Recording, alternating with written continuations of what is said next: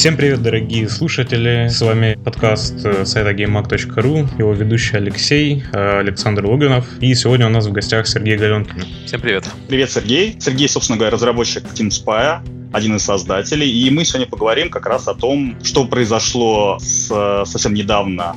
В общем, была статья на Гамасутре про запрос э, парадокса про удаление своих игр. Как часто вообще издатели просят удалять что-то и какова причина таких действий? Ну, вообще, как ты можешь прокомментировать эту ситуацию? Ну, из больших издателей это первый запрос. Э, первый запрос от реально большого издателя. Э, я получаю запросы несколько раз в месяц, но это обычно маленькие студии, у которых очень плохие продажи продажи на Steam Spy, то есть игр с хорошими продажами Steam Spy, которые исключены из э, выдачи, пока была только одна. Это был Kerbal Space Program. Ребята mm-hmm. очень опасались за свою безопасность, потому что они живут в Мексике, где людей похищают и, и за меньшие деньги, вот, э, чем они заработали. Э, все остальные игры это были игры, ну, скажем так, мягко говоря, ниже среднего уровня. И средний уровень на Steam, он и так достаточно низкий. А, и я всегда снимал без никаких вопросов, потому что я понимаю, что некоторым людям может быть неудобно, что их цифры светятся, им может быть стыдно, потому что продажи низкие, у них могут быть там, я не знаю, супруги, э, партнеры и все такие, кто подглядывает в цифры, и они не хотели бы эти цифры светить. Я это отлично понимаю. Я понимаю, что все эти цифры, ну, несмотря на то, что я их убираю, все эти цифры спокойно можно э, получить, имея небольшие навыки в программировании и в аналитике, ну, как бы Steam Spy сейчас основной ресурс по таким цифрам, поэтому то, что я их убираю, позволяет спрятать цифры от не не очень опытных пользователей. Ну, Опытные да, аналитики, вот да, они, естественно, все эти цифры и могут посмотреть без Steam Spy. У тебя, получается, был твит, что ты хочешь, чтобы твой инструмент использовался во благо, а не во вред. Да, да. Вот, да. И как вообще вот работает Steam Spy, как, как он отслеживает продажи вот SteamSpy, э, SteamSpy сканирует э, профили пользователей, которые э, открыли свои профили в Steam.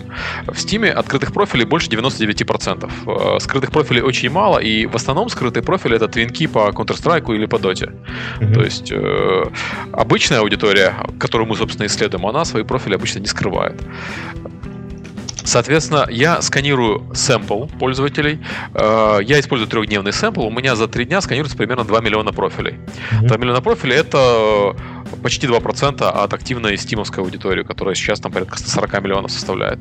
И я экстраполирую. То есть это напоминает на самом деле опрос э, политический, когда опрашивают людей, выходящих из участка, за кого они проголосовали. Э, поэтому это не совсем точно, естественно. То есть в политических опросах тебе проще, потому что тебя там, ну сколько там, 3-4 кандидата имеют значение, mm-hmm. поэтому у каждого доля достаточно высокая. В случае с играми, когда у нас 8 тысяч кандидатов, ну, и активных игр, точность ниже. Поэтому я всегда указываю погрешность, э, везде на Steam Spy указана погрешность. То есть, когда пишется количество владельцев игры, это там может быть 1000 плюс-минус 1000. 1000 плюс-минус 1000 означает от нуля до 2000. Угу но с наибольшей вероятностью, естественно, вот ближе к центру. Ну да, в принципе, в условиях Steam довольно высокая точность. Э, ну, это, это, скажем так, для больших игр эта точность достаточно высокая. То есть, если мы говорим про Counter-Strike или про Dota или про игры Paradox, там точность достаточно высокая, погрешность относительно небольшая. Но на маленьких играх на Индии там погрешность может быть гигантская. То есть, если у игры продажи полторы тысячи плюс-минус полторы тысячи, мы говорим в разброс в 100%. Это, понятное дело, ну, не очень хорошо. И поэтому, э, если мы оцениваем маленькие игры по Steam Spy, нужно учитывать, что единственное, что он может тебе сказать конкретно, что вот у этой игры маленькие продажи. Ну, насколько mm-hmm. они маленькие, вот с точностью до копии Steam, Steam Spy никогда указать не может. То есть, точность там Э, ну, я бы сказал, плюс-минус 2000 в среднем. Хотя, конечно, она от игры, э, от, от игры варьируется, всегда указано. Ну, ясно, да. То есть, получается, вот у Европы Универсалис были продажи не очень, и из-за этого Paradox решил вообще для всех своих игр э, изъять их из Steam Spy. Нет, они, Нет? ну, офи- официально они сказали, что причина в том, что у них внутри компании люди были э, недовольны э, какими-то решениями, которые принимает Paradox, и в качестве аргументации использовали цифры Steam Spy. Mm, Условно говоря, вот, мы, вот мы сделали вот мы сделали распродажу, а распродажа по Steam Spy не показывает хороших цифр. Это аргумент, на мой взгляд, крайне слабый. Потому что, ну, я бы предполагал, что сотрудники компании имеют доступ к настоящим цифрам, а не к моим э, аппроксимированным цифрам. Угу. И если парадокс такая компания открыта, как они о себе все время говорят, то я бы предполагал, что они сотрудникам показывают, вот знаете, ребята, мы запустили распродажу на Steam, это нам принесло столько-то человек или столько-то денег. И это технически вот написать код несложно. Более того, я, в принципе, знаю, что Paradox, ну, судя по тому, какие вопросы они мне задавали за последний год, они написали свой клон Steam Spy для своих исследований из рынка. Ну, да. Поэтому, на мой взгляд, они поступают некрасиво, потому что они пользуются, э, если они пользуются цифрами Steam Spy, ну, у них у всех, включая директора, есть аккаунт на Steam Spy, они пользуются цифрами Steam API для своего клона Steam Spy, но при этом свои цифры они индустрии не отдают. Это получается такая проблема есть зайца, да, вот э, когда э, все платят за проезд в автобусе, а некоторые люди, зайцы, они не платят за проезд в автобусе, но при этом пользуются общественными благами. Ну да, так вот, э, по, да, вот парадокс, по сути, получается сейчас таким зайцем. То есть они пользуются благами аналитики и благами Steam API, но не отдают свои данные, и это, на мой взгляд, не, некрасиво. Но, повторюсь, я считаю, что это их право, то есть их право быть нехорошими людьми. Копировать чужие, да. Да. Слушай, а скажи мне, а Steam Spy, он как-то учитывает распродажи? То есть видны эти пики и да, можно конечно. следить, где, то есть э, игра, условно говоря, была скидка, вот столько-то был продаж. Ты как-то учитываешь это в статистике? Да, конечно, учитываюсь. Распродажа, если распродажа удачна, то ее четко видно на графике оунеров, там идет обычно четкий э, скачок. Я поэтому э, в системе показываю на одной и той же, на одном и том же графике цену и количество владельцев, чтобы было видно, что вот цена упала, количество владельцев скакнуло. Вот. Э, если распродажа прошла удачно, у парадокса часто удачная распродажа, это, это, это очевидно. Понятно, что э, там э, простой под, подсчет э, доходов перемножением цены на количество копий, он не работает. Но у меня есть достаточно точные механизмы, которые позволяют аппроксимировать доходы с учетом э, цены в день, когда был скачок. Я периодически выпускаю такие статьи на, на медиуме, когда я делаю оценки по, в целом по рынку. Э, ну, с, судя по тому, что мне говорили ребята из э, компании, в том числе Paradox, мои, мои цифры достаточно точные, когда я считаю. Когда люди считают, у них, конечно, может быть э, менее точные методики подсчета, хотя они пользуются тем же SimSpy. Вот.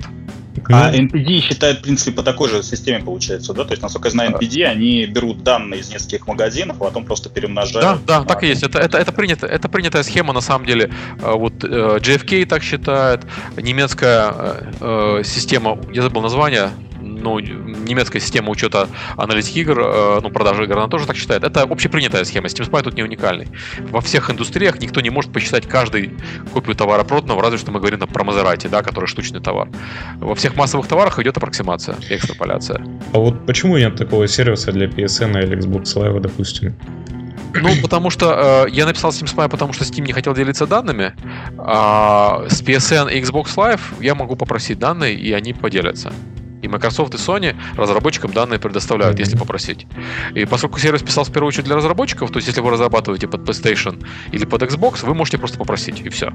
А если вы не разрабатываете, то на самом деле эти данные вам уже не так уж важны, ну, на мой взгляд. Ну, а вот ты смотришь на другие агрегаторы типа VGCharts, насколько они точны? Вот, по VGCharts совершенно не точны, к сожалению. VGCharts огромные ошибки. Они э, используют какой-то свой алгоритм, в который они периодически просто добавляют точки данных, которые компания выпускает публично.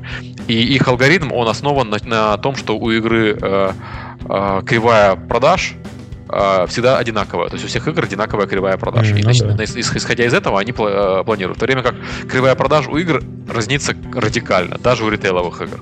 Поэтому их цифры, они не очень точные, к сожалению. По консолям у них все плюс-минус правда. Вот когда мы говорим про игры, там достаточно большая погрешность. Ну, вот, погрешность, в смысле, в 2-3 раза по большим играм. Ну вот исходя из этого, на что бы порекомендовал ориентироваться, на какие сервисы?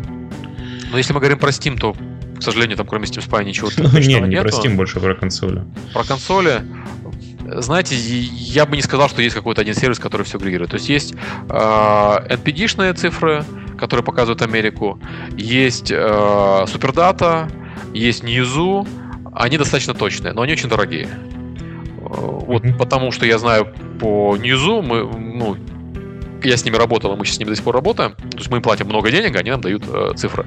И потом я проверял эти цифры с, с настоящими, э, ну, по, по тем компаниям, где я знаю. Они плюс-минус ходят. То есть там тоже погрешность порядка там от игры зависит от 10-15%, но 10-15% это не в 2-3 раза. Mm-hmm. То есть это, с этим можно жить. А Any достаточно точный. У него алгоритм, к сожалению, э, ну то есть алгоритм тоже как у Steam Spy используется, но они не показывают погрешность, потому что у них э, огромное количество региональных особенностей, которые они не учитывают. То есть, например, они очень плохо отслеживают некоторые страны, типа Азии. И они аппроксимируют поведение Азии, исходя из данных рынка, которые они хорошо отслеживают, типа Европы. А, это неправда, потому что азиаты ведут себя по-другому в играх, и поэтому у нас есть региональные отличия, региональные рынки и все остальное. Угу. Поэтому вот э, регионально они не очень точные. Но опять-таки там можно жить. Там, там цифры у Apple ошибка бывает ну, в полтора раза где-то, плюс-минус 50%. Это цифры, с которыми опять-таки можно работать. То есть ты понимаешь, что там, если Apple показывает 3 миллиона долларов, то это может быть от полутора до 4,5 миллиона долларов. Но это там не 30 тысяч долларов, ну, да, это да. Не, не 30 миллионов. Это цифры, с которыми можно работать. Тут нужно понимать, что аналитика в принципе, она редко, если аналитика рынка, а не аналитика своих игр, она редко опирается на точные цифры, она всегда опирается на приблизительные. Но так аналитика работает уже последние 100 лет. И, в принципе, все, кто в этом бизнесе, они с этим свыклись. Вот. У нас цифры становятся точнее по мере развития рынка, но они никогда не будут там один к одному, потому что даже, э, несмотря на то, что, в принципе, в определенный период мы сможем собирать цифры про всех людей, да, ну, там, Facebook как бы сейчас дает цифры, у тебя просто не хватает э, э, вычислительных способностей это все обрабатывать. Поэтому мы всегда оперируем сэмплами, даже когда мы работаем там со своей аудиторией.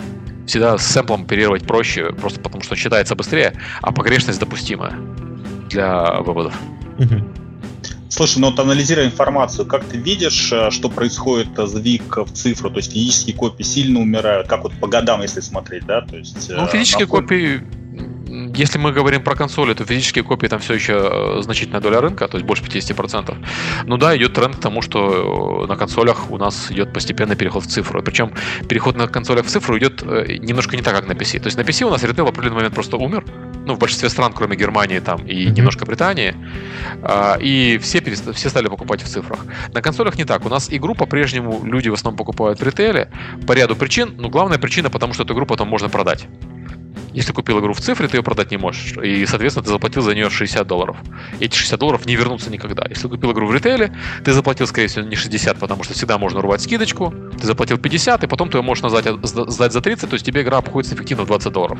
Это в три раза дешевле.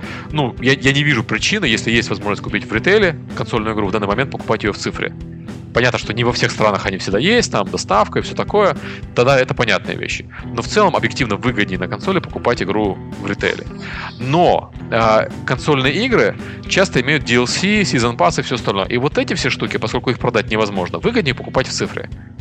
И вот э, здесь мы видим э, значительную долю доходов э, от игр э, на консолях э, из цифры. Но это не столько продажи игр, сколько продажи дополнительного контента. То есть в этом плане консольный рынок отличается от PC, где все в цифре, по сути. Но сама доля рынка растет или нет? То есть она и на а, том же находится. Ты имеешь в виду цифр? Цифра? А, я имею в виду не саму, я имею в виду общий, да, то есть цифра плюс э, хард, да, то есть как бы обычной копии, да, то есть э, она в общем смысле она растет, сам рынок, то есть за счет цифровых продаж. Или, а, ну, то есть, не, может быть, совсем. удобнее у нас... покупать? У нас происходит перераспределение. У нас падают, цифро... Э, у нас падают э, физические продажи. И у нас, ну, скажем так, если мы говорим в целом про рынок, то рынок консольный падает. Но рынок консольный падает, потому что у нас сдулась Nintendo и потому что у нас не очень хорошо перформит Xbox. Вот это два основных драйвера падения э, консольного рынка. То есть у нас получается ситуация, когда у нас э, массовая аудитория, которая играла на Nintendo, она просто ушла из э, игровой, из консольного рынка вообще полностью, и она сейчас у нас играет, либо не играет вообще, либо играет на мобилочках, и мы их потеряли для консольного рынка. Потом у нас есть коровая аудитория, которая в прошлом поколении у нас имела огромное пересечение. То есть люди покупали Xbox и PlayStation, огромное количество людей. Сейчас это у нас это и поэтому мы считали, что их в два раза больше, чем их на самом деле, именно коровых игроков. В данный момент у нас нет особого смысла покупать две консоли ну, на нынешнем этапе развития рынка. На Xbox One и на PlayStation 4 не так много таких вот эксклюзивов, которые люди, людей заставляют потратить еще 500 долларов на вторую приставку. Поэтому у нас пересечение аудиторий стало сильно меньше то у нас стало сильно меньше людей, которые покупали обе консоли, и у нас случилось сдвиг рынка в сторону PlayStation. Соответственно, хотя количество игроков, которые покупают игры у нас, консольные, именно коровые игры, оно осталось примерно прежним, из-за того, что они покупают игры и не покупают вторую консоль, во многом, из-за того, что у нас исчезла аудитория Nintendo, у нас в целом рынок стал меньше. Но это ну, скажем так, это не имеет такого большого значения для э, компаний, которые делают коровые игры. То есть, если как ты делал Rocket League э, на PlayStation 3, э, ну, она называлась по-другому, да, и на PlayStation 4 у тебя игра более успешная. Ты делал Uncharted для PlayStation 3, для PlayStation 4, у тебя продажи более успешные, чем они были в свое время. То есть, вот для таких игр разницы не произошло. Но в целом для рынка, когда мы говорим вот про в целом обороты рынка, да, он уменьшился. Ну, видимо, поэтому, да, Microsoft э, пытается сделать единый формат, да, то есть и PC, и консоли. Да, с Windows как-то объединить. Э, ну, Microsoft пытается это сделать не, не столько из-за консоли, сколько из-за того, что у них э, есть в рынке, которые они объективно проиграли. Это, это рынок планшетов, это рынок мобильных э, телефонов. И мы видим, что предпочтения аудитории в плане экранного времени, они смещаются в сторону этих устройств. Я не говорю про игры, я говорю в целом про. Раньше люди много смотрели телевизор и много работали на компьютере. Сейчас э, среднее время, которое человек проводит за телевизором, впервые начало уменьшаться. Это, я говорю сейчас про э, западный рынок. В России у меня нет, к сожалению, цифр вот под рукой. И мы видим значительное уменьшение этого времени. Кроме того, мы видим значительное уменьшение времени, которое люди проводят перед компьютерами. Microsoft контролировала частично время перед телевизором, потому что это консольное время, и контролировала время перед компьютером. Сейчас они это время теряют, они теряют глаза аудитории. Следующее, что происходит за потерей глаза аудитории, происходит потеря денег с этой аудитории. Потому что в определенный момент люди считают, ну, как бы я на компьютере особо не, не пользуюсь компьютером, зачем мне его апгрейдить так часто, зачем мне покупать новый Windows, и все. И это происходит не за один день, не за один год, но компания Microsoft отлично понимает, что если она упустит а, вот этот переход э, в мобильные экраны и в новые медиа, она упустит свою аудиторию, упустит в итоге деньги. Потому что корпоративный сектор, он следует за, э, персона, ну, за обычным потребителем. Если обычный потребитель в определенный момент никто не пользуется Windows, то и на работе постепенно Windows будет вытесняться другими э, э, рабочими инструментами. Для Microsoft это смерть, э, ну, переговор. Это их основной, а, основные доходы. Они пытаются это компенсировать, а, создавая свою экосистему. Apple со своей стороны тоже создает свою экосистему, но Apple нет консоли, Apple пытается идти от мобильных устройств, потому что там у них получилось. Есть еще Google, который пытается идти от поиска. То есть это вопрос войны экосистем, а не а, платформ даже. Это, это будет очень долго, и за этим очень интересно наблюдать со стороны, если честно. Да, да. Скажи, а вот анализируя данные, ты как-то видишь, меняются предпочтения аудитории за последние там, 5-10 лет? То есть какие жанры отмирают, э, что становится популярным, то есть э, куда идет сдвиг вообще аудиториальный? Я, я бы сказал, что по жанрам не совсем правильно судить, потому что я писал даже про эту статью. А люди, они не играют в жанры, они играют в игры. И вот э, был у нас популярный League of Legends, и есть у нас популярная Dota. Это не значит, что у нас гигантский рынок моба, это значит, что у нас гигантский рынок игроков League of Legends и игроков э, в Dota. У нас есть как бы э, жанр, где действительно существует жанр, ну, то есть Uncharted, да, Uncharted это киноигра, кинематографическая игра. Но в своем жанре там, где существует Uncharted, таких игр, в принципе, немного. Uncharted, Tomb Raider и там еще пара. И это их покупают примерно эти, одни и те же люди. Э, поэтому я бы не сказал, что у нас есть вот какие-то развития по жанрам. У нас есть развитие по механикам, но это сложнее следить. То есть, да, как в свое время у нас появились ролевые механизмы, потом у нас появился открытый мир, сейчас у нас crafting и survival добавляется почти в каждую игру. Э, но это механики, это именно элементы геймплея, а не определяющие штуки. Это тоже можно, кстати, отследить. То есть там э, у crafting а и у survival заметный рост за последние несколько лет э, вот в, в том же Steam е. То есть люди все чаще играют в игры с этими механиками. Но это при этом не значит, что если люди играют в Far Cry, они, может быть, не, они играют в Far Cry, они, многие из них не, под, не понимают, что они играют в Survival Craft. Они играют в Far Cry, где стреляешь и бегаешь. А это на самом деле Survival Craft с открытым миром. Для, для пользователя это не так важно. Это важно для разработчиков, потому что как разработчики мы должны постоянно давать игрокам что-то новое, иначе они не будут покупать игры. Они уйдут в, другие, в другой entertainment, потому что играть в одно и то же, э, ну, если в новой игре, но в то же самое, что было раньше, люди не любят. Что бы ни говорили, люди хотят похожее на прошлое, но новое. Угу. Скажи, а инди-сцена, она как-то поддавливает э, крупных игроков? То есть она влияет вообще на изменение вкусов аудитории? Э, да, инди-сцена у нас большой полигон для экспериментов, то есть все сурвайвалы и доты, и все остальное, это все же из инди вышло. Вот. Э, инди-сцена и, и была и остается плодотворным таким полигоном, где отрабатываются новые идеи, которые большие компании потом заимствуют. И я думаю, что так будет так работает во многих индустриях, это не только игр касается. Но я думаю, так будет у нас еще очень долго продолжаться. Потому что позволить себе экспериментировать на больших э, проектах с большими деньгами компании не могут. Слишком большие риски. То есть ты провалил проект за 100 миллионов долларов, ты должен уволить много людей и должен очень долго объяснять инвесторам, куда делись деньги. Если ты провалил проект, в который делал 10 человек, за 100 тысяч долларов, это ну, совсем другие риски, совсем другая опасность. Поэтому у нас, с одной стороны, есть компании, которые имеют экспериментальные свои проекты. То есть у Electronic Arts есть экспериментальная студия, у Ubisoft экспериментальная студия есть, у кучи других компаний, там Wargaming, Epic, э, там, есть просто э, прототипирование То есть игры, которые наружу не выходят, которые тестируются там внутри. Э, джемы есть внутренние очень многих компаний. Э, и это, это здоровая ситуация, на мой взгляд. То есть, э, когда ты инди, ты можешь экспериментировать, и ты рискуешь Э, меньшими деньгами, но если у тебя получается, ты зарабатываешь миллионы, и есть большая компания, которая мало рискует, которая э, оперирует большими деньгами, если они э, получают успех, они зарабатывают не там не 10 тысяч процентов возврата, они зарабатывают 50-60 процентов возврата. И это нормально, на мой взгляд. Это здоровая ситуация на рынке, я бы хотел, чтобы она сохранялась. А можешь дать какие-то коротенький прогноз, да, под конец нашей беседы по E3? Что как бы ожидать, э, какие анонсы, какие тренды, что будет вообще происходить? Ну вот интересно, у нас э, есть э, значительное количество слухов про PlayStation Neo и Xbox э, One Scorpio, и слухи настолько подробные, что я склонен им верить.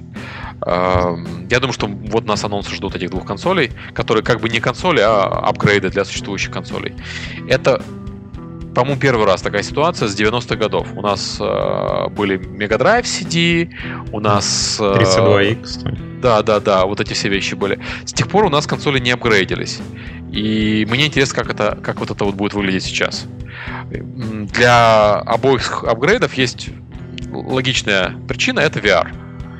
А, я думаю, что они нам будут продаваться под соусом а, не, не, не столько 4К, сколько VR. Вот хочешь э, свою любимую игру не только в более высоком разрешении, но в VR, вот тебе нужна новая консоль, и тебе нужен, соответственно, аддон.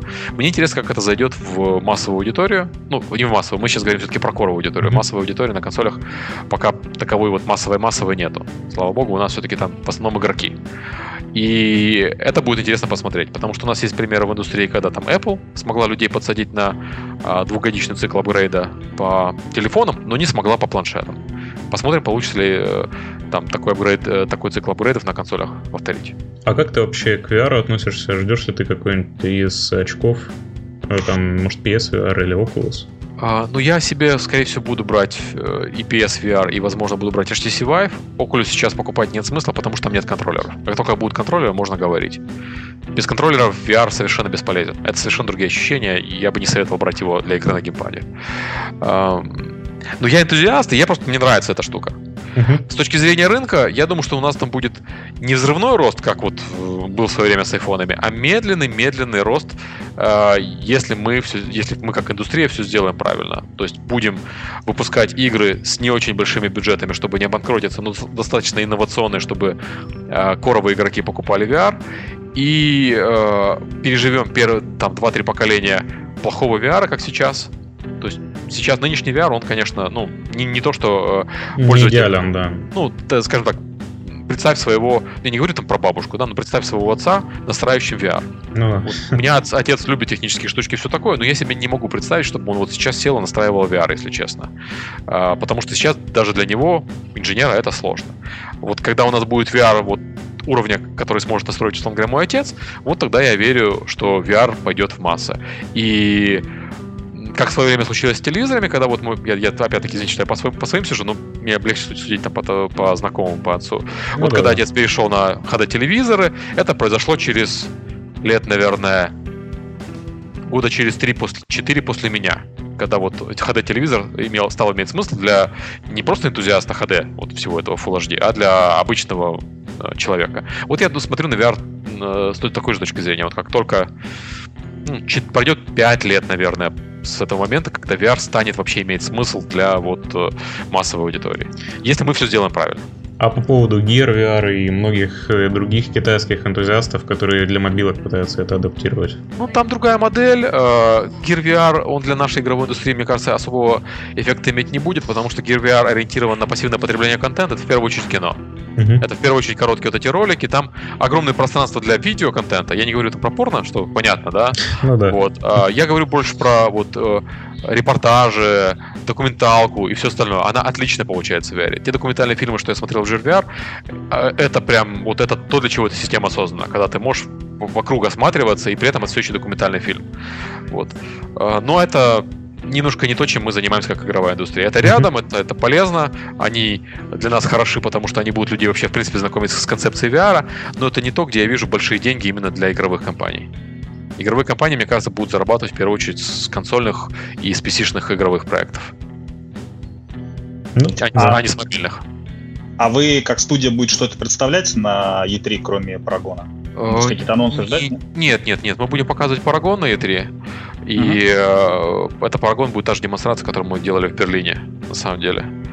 Uh, плюс-минус, там, с некоторыми изменениями.